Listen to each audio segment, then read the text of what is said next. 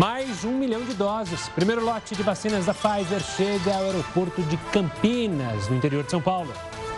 CPI da pandemia convoca Queiroga, Pazuello, Taixe, Mandetta e presidente da Anvisa. O fabricante da vacina russa Sputnik vê, amea... vê ameaça processar Anvisa por difamação e a agência se defende. E ainda, flexibilização e chegada do Dia das Mães animam comerciantes.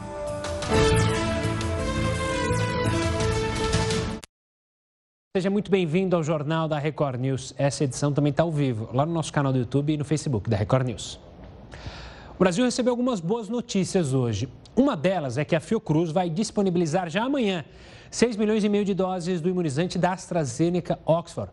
A outra é que chegou ao país o primeiro lote com vacinas da farmacêutica Pfizer. As doses somam 1 milhão e devem ser distribuídas aos estados também a partir de amanhã. As vacinas vão ficar estocadas neste galpão do Ministério da Saúde, na Grande São Paulo. O lote com um milhão de doses da vacina da Pfizer, primeiro imunizante a receber o registro definitivo da Anvisa, vai ficar em caixas especiais da própria farmacêutica, refrigeradas a menos 70 graus. Como elas devem ser mantidas em temperaturas muito baixas, neste primeiro momento as vacinas da Pfizer vão ser distribuídas apenas para as capitais e para o Distrito Federal. E, se possível, para unidades de saúde que tenham câmaras refrigeradas cadastradas na Anvisa. Nestes locais, as doses precisam ser armazenadas a uma temperatura entre 15 e 25 graus negativos e podem ficar nesta faixa por no máximo 14 dias. Mas para evitar problemas, o Ministério da Saúde orienta que os imunizantes sejam aplicados em até cinco dias. A vacina da Pfizer é a terceira a ser utilizada no Brasil, mas já é aplicada em vários países do mundo, como Estados Unidos e grande parte da Europa. Os testes mostraram que ela tem 95% de eficácia depois da aplicação da segunda dose. Pelo contrato fechado com o Ministério da Saúde, 100 milhões de doses foram adquiridas. Desses, 13 milhões e meio serão entregues até junho. Os ministros da Saúde e das Relações Exteriores vieram conhecer as instalações onde as vacinas vão ficar. Marcelo Queiroga não comentou a marca de 400 mil mortes por Covid-19 alcançada hoje no país, mas falou qual a estratégia para passar por este momento difícil parar bastante em parceria com estados e municípios, conscientizar a população brasileira em relação às medidas não farmacológicas e pedir a vocês da imprensa que nos ajudem a orientar os brasileiros a vencer essa grande dificuldade. Bom, e o lote de vacinas da Pfizer chegou há pouco no aeroporto de Viracopos, em Campinas, e segue ainda hoje para São Paulo. O repórter Giovana Rizardo está no centro de distribuição do Ministério da Saúde. Giovana, qual a previsão de chegada das vacinas por aí? Uma boa noite.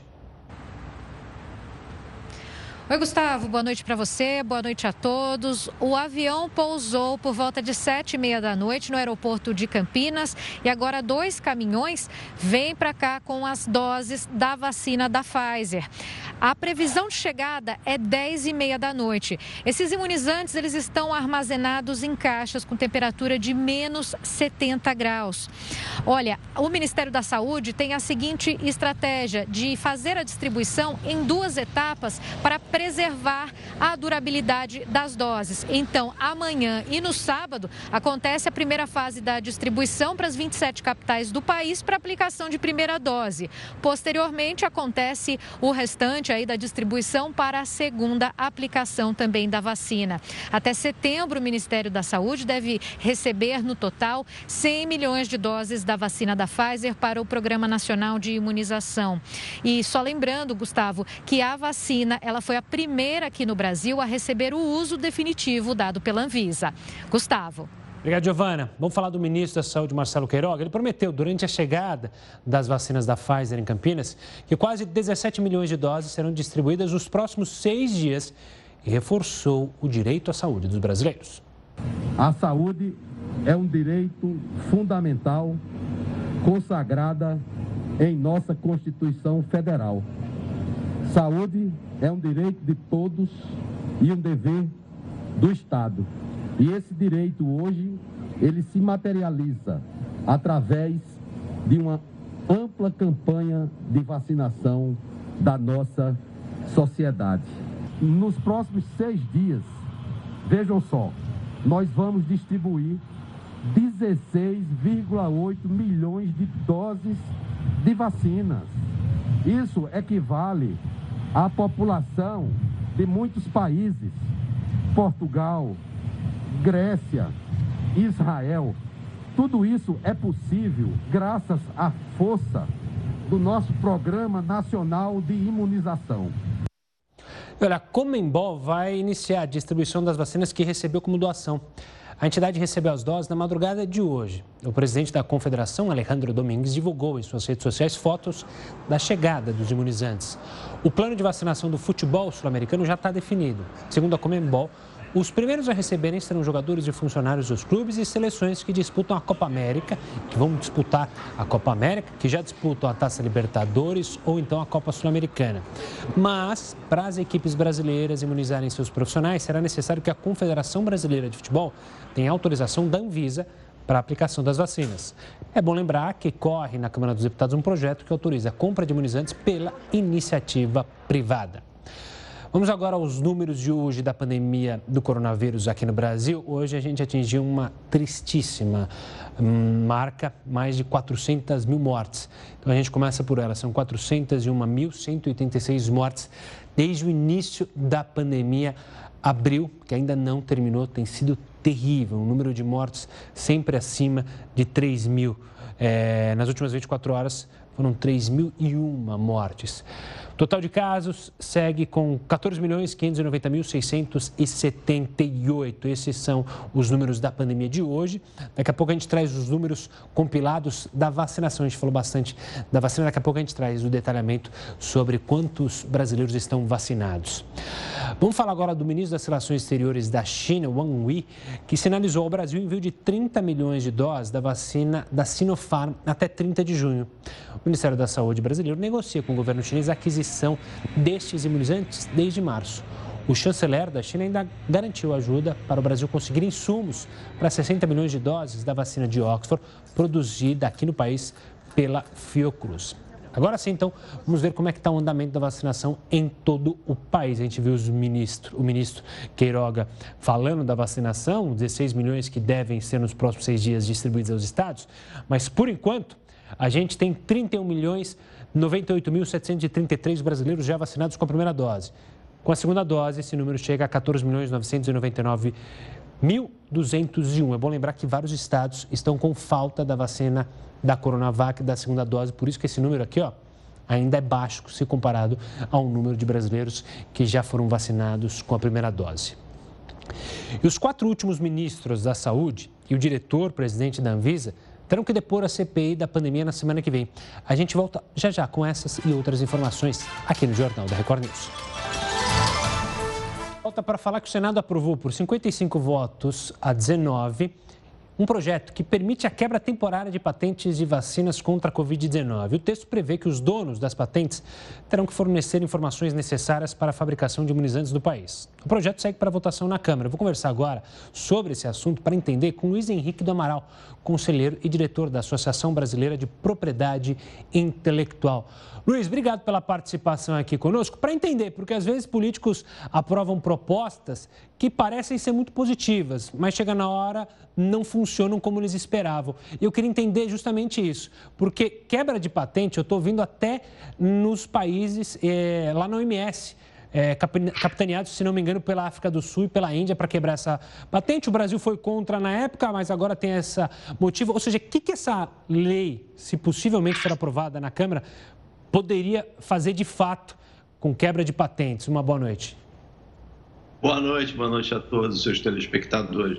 Bom, sem dúvida alguma, é, essa questão, como você já veio de pontuar, precisa ser colocada no seu eixo é, é adequado. Né? É natural que no momento que a gente vive de pandemia, com um, uma grande repercussão, não só no Brasil, mas no mundo inteiro, surjam é, preocupações legítimas da classe política em tentar dar uma, alguma resposta rápida que possa trazer algum objetivo.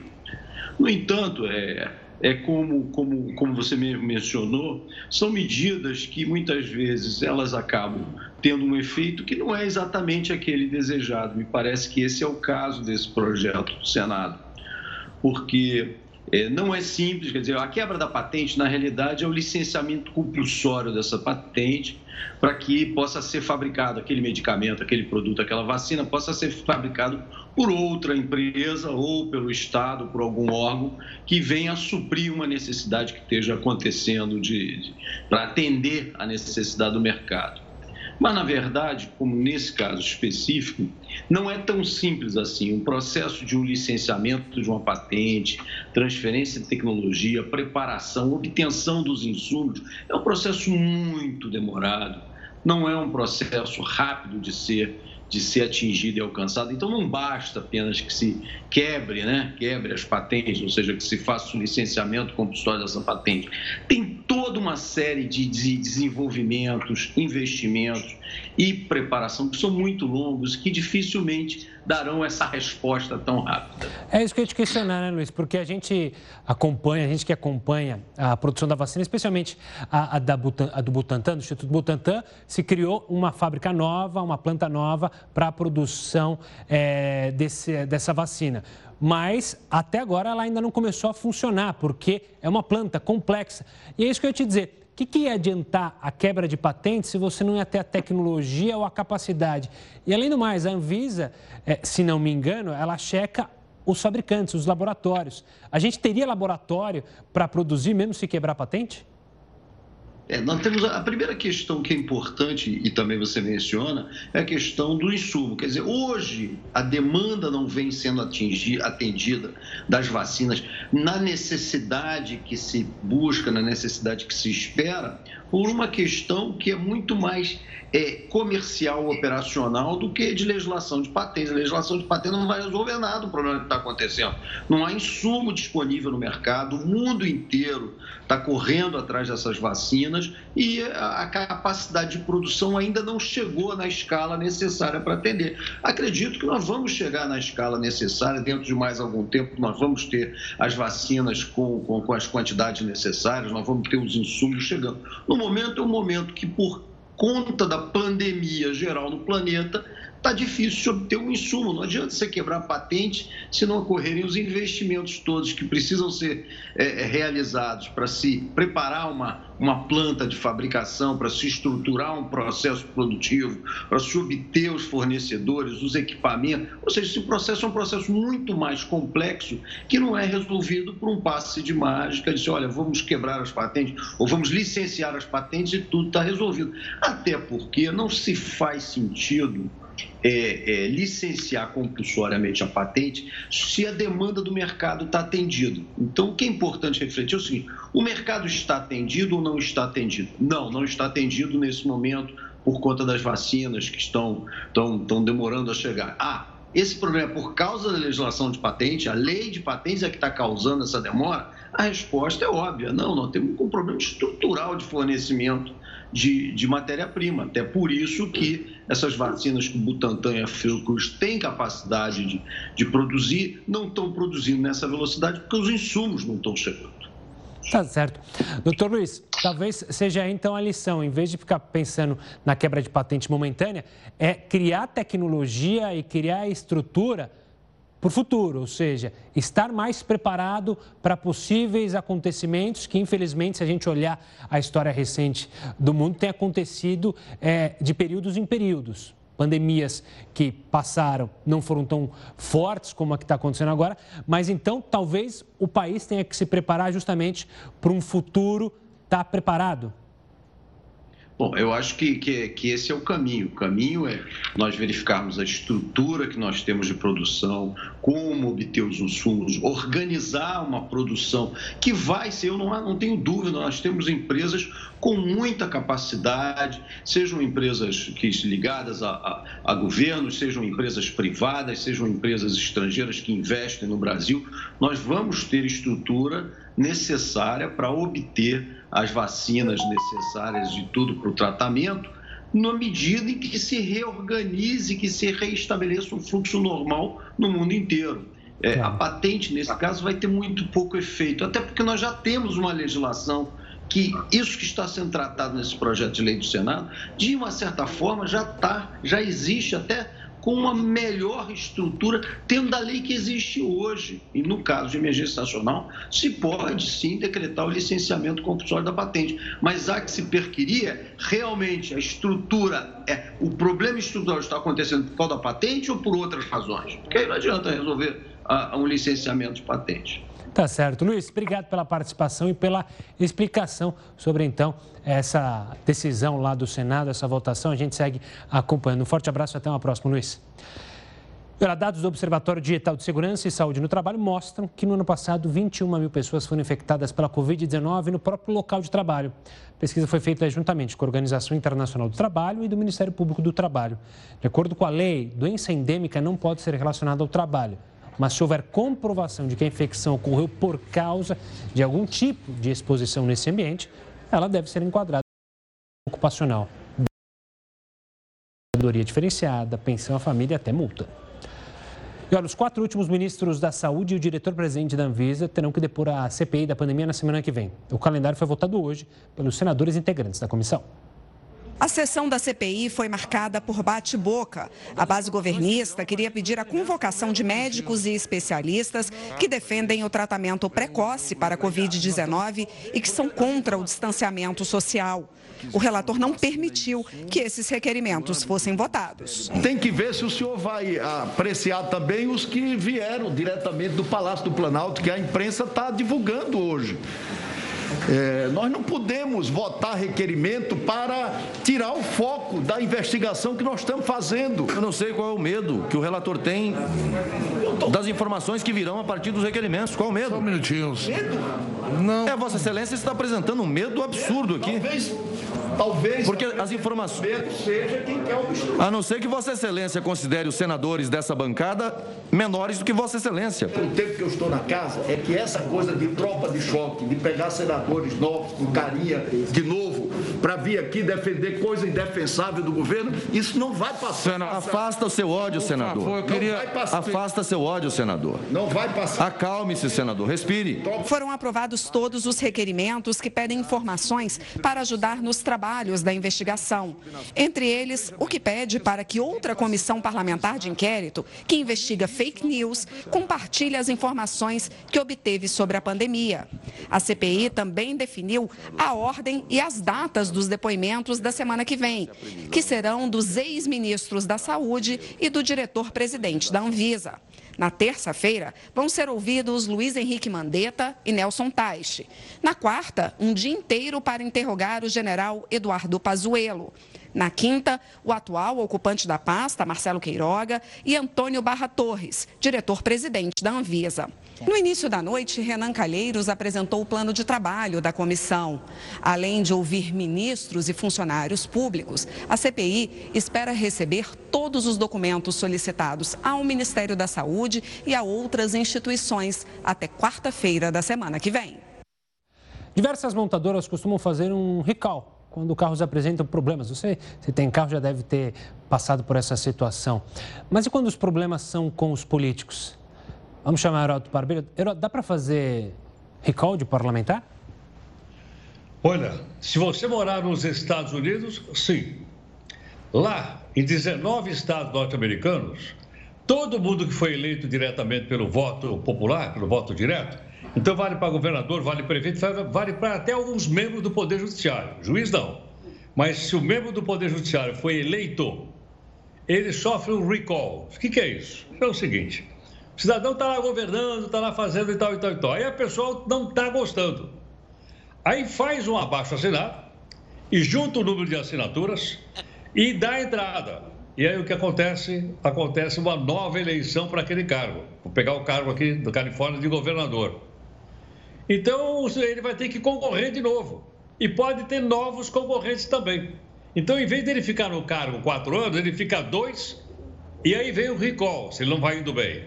E isso é uma forma, então, do seguinte: não vou ter que aguentar esse cara durante quatro anos. Não, não é? Ele fica dois, a gente faz o recall e ele pode ser substituído. E sabe uma coisa que me chamou a atenção aqui? Sabe quem é que subiu como governador da Califórnia no recall?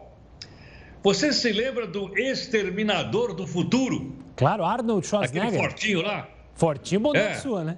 Fortão, pô. o fortinho lá, o Arnold Schwarzenegger. É, Ele pegou um recall desse aí. E olha, eu acho que não é uma ideia, não. Você sabia ou não? Poxa. Eu não sei por que, que os nossos queridos representantes do Congresso Nacional não avaliam essa possibilidade da gente poder fazer recall de prefeito, de governador, de presidente, eu não diria. Mas eu acho que esses cargos não seria má ideia, não. É, não é? Por quê? Porque faz o cara trabalhar. É, não é? Ó, se você não trabalhar direito, em vez de quatro, você vai ficar só dois. Então, esse é o recall que a gente usa, como você lembrou aí na abertura, mas quando a gente compra um carro e o danado já vem com defeito de fábrica. Eu ia falar exatamente isso. Você falou que fazem eles trabalhar, principalmente se a gente olhar para prefeito, prefeitos, que é mais fácil, que a gente costuma ver mais é, na nossa cara escancarado. Mas todo ano de eleição da prefeitura você vê obra espalhada, todo mundo que está é, tá na sua cidade sabe disso, né? Começa a tapar buraco, começa a fazer obra. Quem sabe eles iam fazer de dois em dois anos, não mais de quatro em quatro anos, né?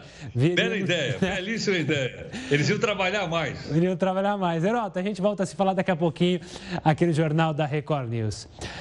Voltando a falar de vacina, você sabe se a Sputnik realmente pode entrar na justiça contra a Anvisa?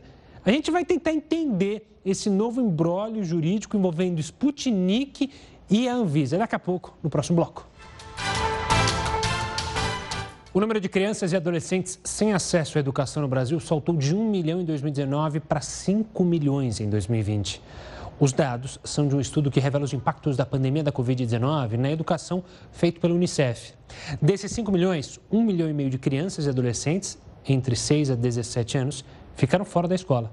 E quase 4 milhões de crianças e adolescentes da mesma faixa etária estavam matriculados, mas não tiveram acesso a nenhuma atividade escolar, seja ela impressa ou digital.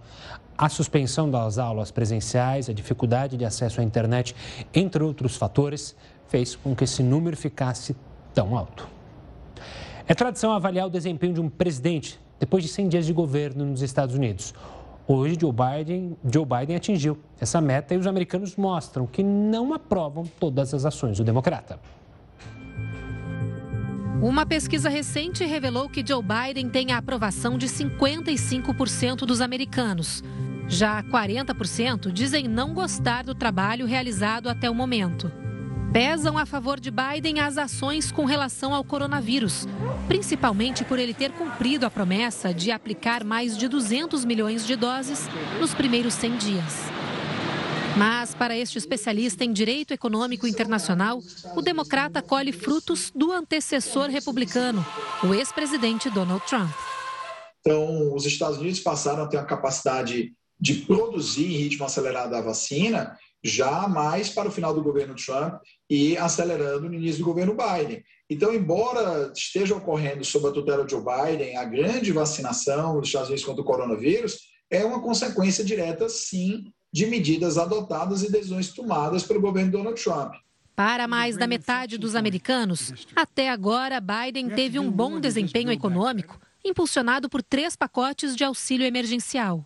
Biden recebeu fortes críticas da população em pontos importantes para os americanos. O democrata não cumpriu promessas sobre o controle de armas e viu o número de massacres disparar, com 45 registros em 30 dias. Além disso, a situação na fronteira com o México também é um problema para o democrata. Esse é o pior momento na fronteira em 20 anos, com deportações em massa e abrigos superlotados. Biden nega haver uma crise, mas oito em cada dez americanos discordam. O que se verificou na prática foi que o governo Biden replicou muitas das coisas que criticaram no governo Trump, como no caso a colocação de famílias, de crianças, de pessoas isoladas, em condições que não são as ideais de alojamento na fronteira sul, inclusive com muito mais dificuldade para que os congressistas americanos pudessem ir lá e fiscalizar essas instalações. Ainda nos Estados Unidos, a Casa Branca anunciou o início da operação para a retirada das tropas americanas do Afeganistão. Quem tem as informações é a correspondente Evelyn Bastos. Boa noite, Evelyn. Oi, Gustavo, muito boa noite para você e para todo mundo que nos acompanha aqui na Record News. Olha, segundo o governo americano, cerca de 100 soldados já deram início a esse processo de retirada. O Pentágono disse que essa operação deve durar cerca de quatro meses. Ao todo, 3 mil militares americanos ainda estão no Afeganistão. A ofensiva teve início há quase 20 anos, como resposta aos ataques de 11 de setembro. O presidente Donald Trump já havia anunciado o fim da mais longa guerra americana.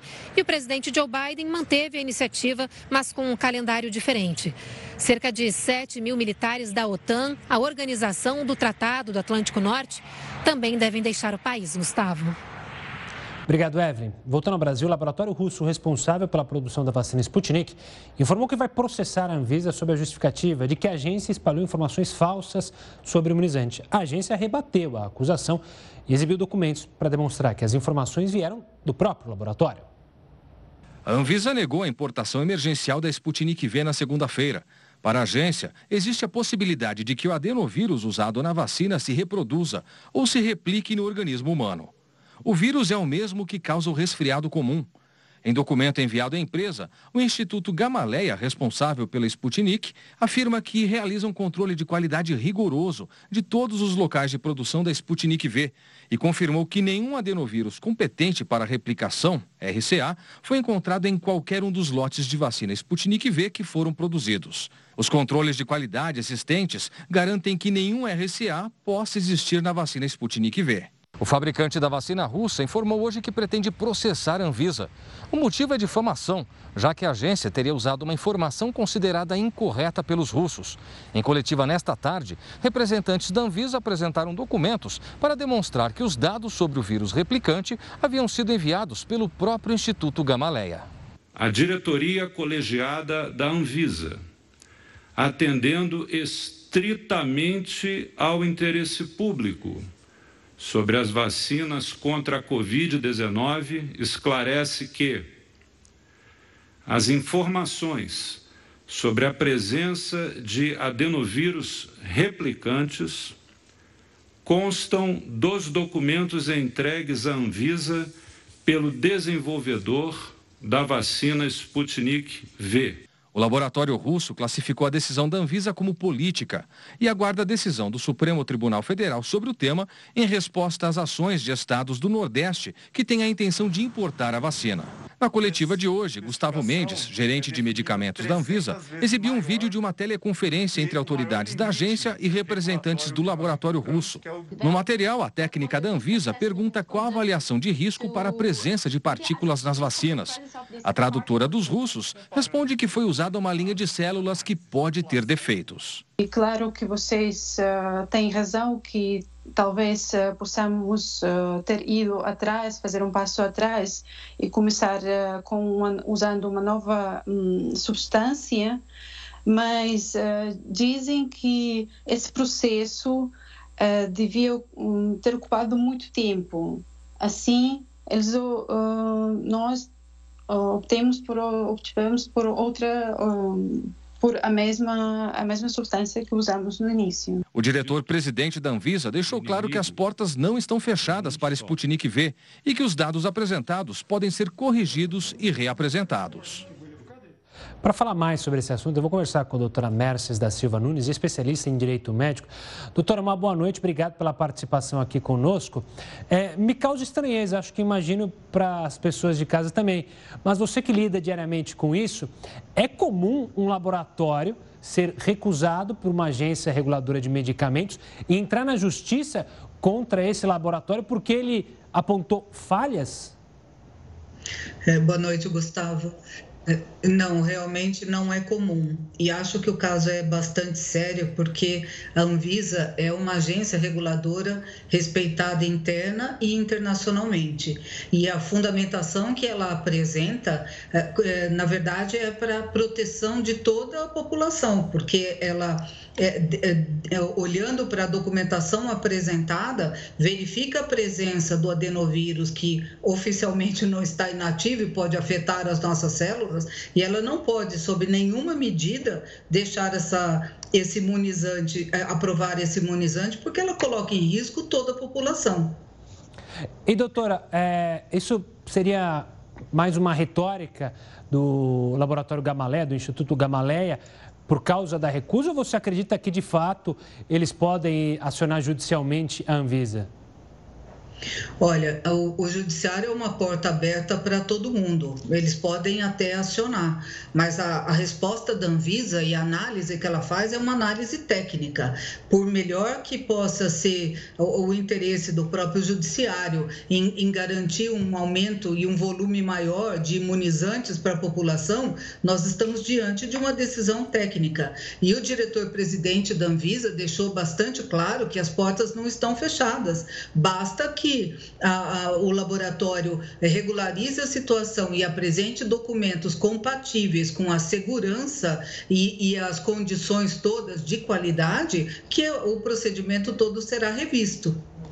E doutora, já que a gente falou no judiciário, eu acho importante eu te questionar isso, porque o Supremo Tribunal Federal, principalmente, tem tomado algumas medidas que é, incomodam, às vezes, a sociedade, a gente não pode mentir.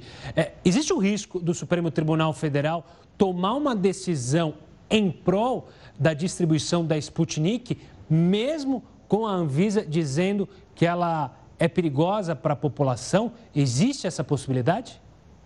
Existe essa possibilidade, Gustavo. Eu concordo com você que algumas é, decisões ultimamente têm deixado a população bastante assustada até, mas realmente existe essa possibilidade do Supremo passar por cima de uma decisão técnica e liberar essa importação para o imunizante russo. Lamentavelmente existe essa possibilidade. Bom, a gente vai acompanhar, claro, é, em detalhes tudo isso que está acontecendo envolvendo a Sputnik e a Anvisa. E eu quero agradecer a doutora Merce por participar aqui conosco e explicar essa decisão, essa, esse embrólio jurídico entre a agência e o laboratório. Obrigado e até uma próxima, doutora. Vamos falar de economia. O IGPM, que é usado para reajustar o valor do aluguel, recuou em abril. Fechou o mês em 1 1,51%. Mesmo assim, acumula alta de 32% em 12 meses. Portanto, quem paga mil reais de aluguel, por exemplo, na renovação vai pagar 1.320. Isso se seguir o GPM, que normalmente é o índice que se segue. A queda nesse índice no mês é consequência da redução no preço da gasolina. Vamos falar mais uma vez com o Heraldo Barbeiro? Porque o julgamento no Superior Tribunal de Justiça de um caso que ocorreu em Porto Alegre colocou uma pulga atrás da orelha de quem tem imóveis para alugar no Airbnb. A gente relembra esse caso, envolveu uma mulher que alugava e aí o judiciário falou, olha, não pode ficar alugando sem anuência do condomínio, o condomínio pode proibir. Heroto, essas pessoas é, vão ter que parar, então, de alugar via Airbnb, via os aplicativos? Olha, Gustavo, é, teve uma decisão do Superior Tribunal de Justiça que está deixando o pessoal bastante, vamos dizer assim, bastante inseguro. Mas eu fui levantar aqui com as bancas de advogados especializados no assunto e eles me disseram o seguinte: eles me disseram que só vale para aquelas duas pessoas que entraram na justiça, não vale para os demais. Então, para resolver o caso, Logicamente que a pessoa tem um quarto na sua casa, no seu apartamento, na sua casa, é um dinheirinho que entra numa situação como essa de crise e você coloca lá no Airbnb. Pode ou não pode? Segundo os advogados, pode, com uma única exceção. Se na convenção de condomínio do prédio ou de casa tiver escrito que não pode, não pode, mas só se tiver na convenção de condomínio. Se não, pode. Você dizer, bom, mas aí tem a questão de segurança, tem, tem a questão da chave, tem também. Mas tem uma coisa importante também, é o seguinte, você só pode hospedar uma pessoa ou uma família. Você não pode pegar teu apartamento, por exemplo, que tem três quartos ou quatro quartos, ou dividir os quartos, e colocar dez pessoas pelo Airbnb lá. Isso não pode. Por quê? Porque aí caracteriza o uso comercial. E o Airbnb não tem caráter comercial. Se você, por exemplo, oferece né, um quarto e dá café da manhã? Não pode, porque aí caracteriza como hotel também não pode. Então, para ficar bem claro, só pode se for uma pessoa ou uma família e se não estiver proibido na convenção de condomínio. Geralmente não está. Eu acho que a maior parte das pessoas nunca pensou em colocar isso numa convenção de condomínio. Não está, então aí pode. Agora, logicamente que o processo poderá sair do STJ e do Supremo Tribunal e o Supremo decidir, mas por enquanto pode nessas condições que eu acabei de explicar aqui. Bom, Heroto, daqui a pouco a gente volta a se falar aqui no Jornal da Record News. Alguns países da Europa já estão entrando em uma nova fase de reabertura. A gente volta já já para contar essa e outras notícias. Estamos de volta para falar mais um pouco sobre a vacina russa Sputnik, porque os representantes, como a gente falou, vão entrar na justiça contra a Anvisa por difamação. A guerra pelos mercados está cada vez mais intensa. Geraldo, a gente pode dizer que essa briga da Rússia é, com o Brasil é, vai mais além, tem a questão econômica que você sempre menciona aqui nessa coisa de produzir vacinas para vender o quanto puder? Olha, Gustavo, não é uma briga entre o Brasil e a Rússia, pode ter certeza. Isso é uma briga, logicamente, como você lembrou aí, por causa da grana, da concorrência. Agora, sabe o que, que me chama a atenção? A vacina Coronavac foi rejeitada pelo FDA americano. Não pode. Eles não entraram na justiça contra o FDA. Na Europa, também não pode. Não foi liberado. Eles não entraram na justiça contra a Europa. Agora, pergunta o seguinte: por que, que vai entrar contra, contra a Visa? que é um órgão técnico que tem credibilidade no nosso pelo menos até agora. Então, na verdade, isso mostra o seguinte, que realmente é uma briga, é uma briga de caráter uh, econômico. Aí eles dizem, não, mas tem vários países que adotaram a, a Sputnik. Nada contra. Aqui na América do Sul, salvo engano, é a Argentina, a Bolívia e a Venezuela. Tem três países que adotaram, tudo bem, são outros critérios. Agora, o nosso critério aqui é o critério da Anvisa. Então, o que a gente está tendo é uma briga de mercado. Atrás disso está a briga de mercado. E outra coisa, a Sputnik não é a única vacina russa, eles têm outra vacina lá também que estão procurando outros mercados. Agora, imagine o seguinte rapidamente: mercado, são 7 bilhões de pessoas, duas doses, 14 bilhões de pessoas. Você já pensou se precisar de uma terceira dose? Serão 21 bilhões de pessoas ou 21 bilhões de vacinas. Então, por trás disso está essa briga econômica que uh, ocorre, de um lado, o interesse econômico e financeiro, logicamente, haja vista que é um fundo, é um fundo de investimento russo que mantém a, o laboratório lá, nada contra. Né? A, a Pfizer também tem acionistas, a Moderna também tem acionistas e outras têm acionistas, mas uh, tentando levar, então, para desprestigiar um órgão brasileiro que eu acho que até agora não me lembro nunca de ter visto nenhum caso em que a credibilidade da Anvisa pudesse ser posta à prova. Eles estão tentando, mas a impressão que eu tenho, acho que a população brasileira, as pessoas que me acompanham também, sabem que a Anvisa é um órgão de caráter técnico. Vamos ver quais são as últimas, qual é a próxima parada. Quais, quais, quais, serão os próximos capítulos dessa guerra aí da, do Instituto Gamalé em tentar vender a, Anvi, a Sputnik aqui? Heroto, a gente volta a se falar amanhã aqui no Jornal da Record News, na sexta-feira. Oba, oba! Bom, Heroto, a gente se fala amanhã. É, o Heraldo falou da Rússia, falou da Europa. Vamos falar então da Europa. O parlamento de lá aprovou hoje a criação de um certificado de vacinação que permitirá a livre circulação de pessoas entre os 27 países da União Europeia. O texto segue agora para o Conselho Europeu. A regra não se aplica a quem foi imunizado com a Coronavac, amplamente usada aqui no Brasil.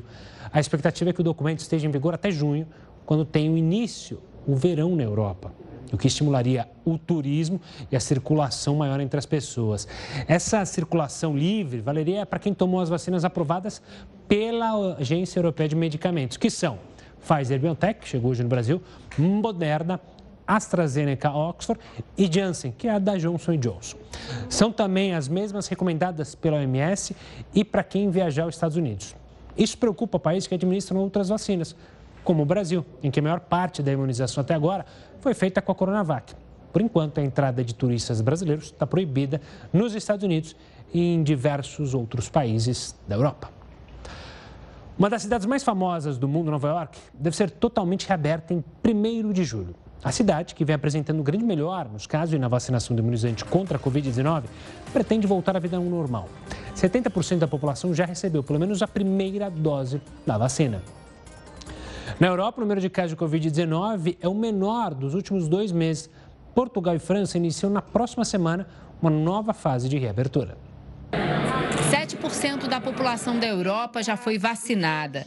A Organização Mundial da Saúde disse hoje que o número de casos é o menor em dois meses, mas que a taxa de contágio continua alta no continente. A OMS alerta que é preciso manter o cuidado, porque, segundo eles, a situação da Índia que bate recordes diários de casos da doença, pode acontecer em outro lugar.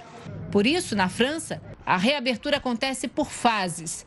Na semana que vem, o governo libera viagens internas. Na atual fase, os franceses estão impedidos de se deslocarem a mais de 10 quilômetros de suas residências. E no dia 13 de maio, restaurantes e bares com mesas ao ar livre poderão reabrir, trazendo de volta um programa típico do país. O relaxamento das restrições também acontece aqui em Portugal. Hoje acontece o primeiro evento teste, um show, para um público de aproximadamente 400 pessoas. A intenção é definir as orientações para o setor da cultura no país. A partir de segunda-feira começa a última fase de reabertura. Bares e restaurantes não terão mais limite de horário para funcionamento e todas as atividades esportivas estão liberadas. O país registrou em 24 horas apenas uma vítima fatal. A tentativa de diminuir os riscos de contaminação pela Covid-19 está impulsionando a procura por serviços de higienização. No Rio de Janeiro, o setor de veículos, por exemplo, teve um aumento de 100% desse tipo de demanda. A higienização feita no carro do Leandro não é vaidade, é uma questão de saúde ainda mais no atual momento de pandemia. Isso é importante, traz tranquilidade para a gente e isso faz com que a nossa família mesmo tenha tranquilidade de entrar no nosso carro. Quem usa o carro todos os dias, seja para o lazer ou para o trabalho, está no grupo de risco de contágio pelo coronavírus e não deve descuidar da higienização do veículo. Desde o início da pandemia, a procura por esse serviço teve aumento significativo na empresa do Elias. As pessoas que vêm procurar a gente são desde médicos mesmo, pessoas que estão na linha de frente, como taxista, motorista de, de aplicativo, né? motorista de transporte é, particular também. Alguns especialistas afirmam que o prazo ideal para a higienização automotiva é a cada duas semanas. A frequência pode variar de acordo com o nível da sujeira do veículo. Em um automóvel, a sujeira tende a desenvolver e a provocar doenças. Por isso, a poeira é uma grande inimiga. Outro cuidado fundamental é com os bancos, porque os de tecido juntam mais ácaros do que os bancos de couro. O ar-condicionado é outro item que merece cuidado especial. Não adianta nada o carro passar por todo esse processo de limpeza se quem for utilizar não praticar as medidas de higienização individual. Este médico alerta para os riscos de contato com o vírus. As pessoas que estão dentro do veículo têm que usar máscara, né? Ou, se possível, ter um óculos de proteção, falar o mínimo possível os vidros têm que estar abertos, circulando o ar naquele momento. E toda vez que sair o passageiro, é importante sim borrifar aquele local, passar um álcool gel naqueles locais onde possivelmente a pessoa botou a mão, porque fazendo dessa forma, a pessoa previne né, a infecção pelo vírus no veículo. Com o Dia das Mães se aproximando e os horários de abertura mais flexíveis, lojistas se preparam para uma das datas mais importantes para o comércio. Este será o segundo Dia das Mães alterado pela pandemia. E mesmo para quem não pode visitar a sua por causa das restrições, a data continua sendo especial. Só quando eu for visitar ela mesmo que eu vou levar. Mas quem as mães que estão perto de mim, assim, minha sogra, minha cunhada, todas as mães, eu sempre presenteio com cosméticos, fragrâncias, hidratantes, maquiagens, porque é o que eu trabalho com isso e é o que fica mais fácil para mim comprar e toda mulher gosta, né?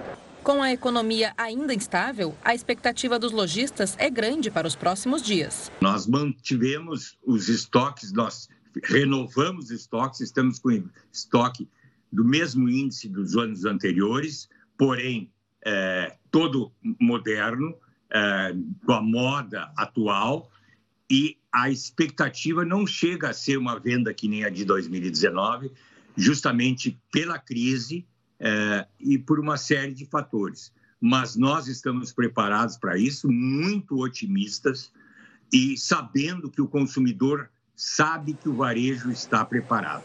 É, nós esperamos uma venda de 20% a menos que no ano de 2019.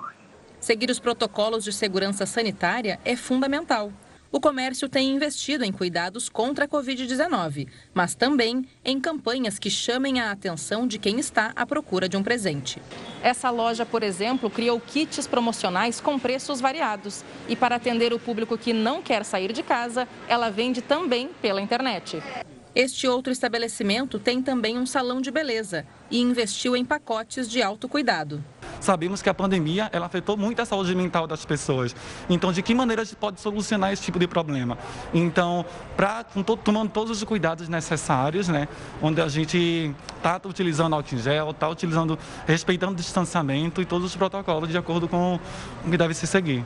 Uma pesquisa da FEComércio indica que a pandemia tem mudado hábitos. 41,6% dos entrevistados alteraram o local de compra em função do coronavírus. As lojas do centro das cidades devem ser o local preferido para as compras, seguidas pela internet e shopping centers.